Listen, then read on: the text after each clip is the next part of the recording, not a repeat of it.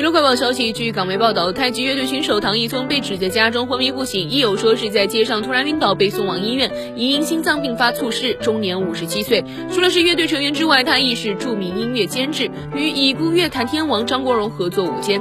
太极成员之一邓建明证实唐一聪死讯，他说：“是我刚收到消息，打电话向他家人查证了，收到这个消息很震撼，很难接受。”唐一聪是知名作曲编曲人，张国荣演唱的《怪你过分美丽》枕头皆出自他的笔下，王菲和黎明大量歌曲编曲也都由他完成。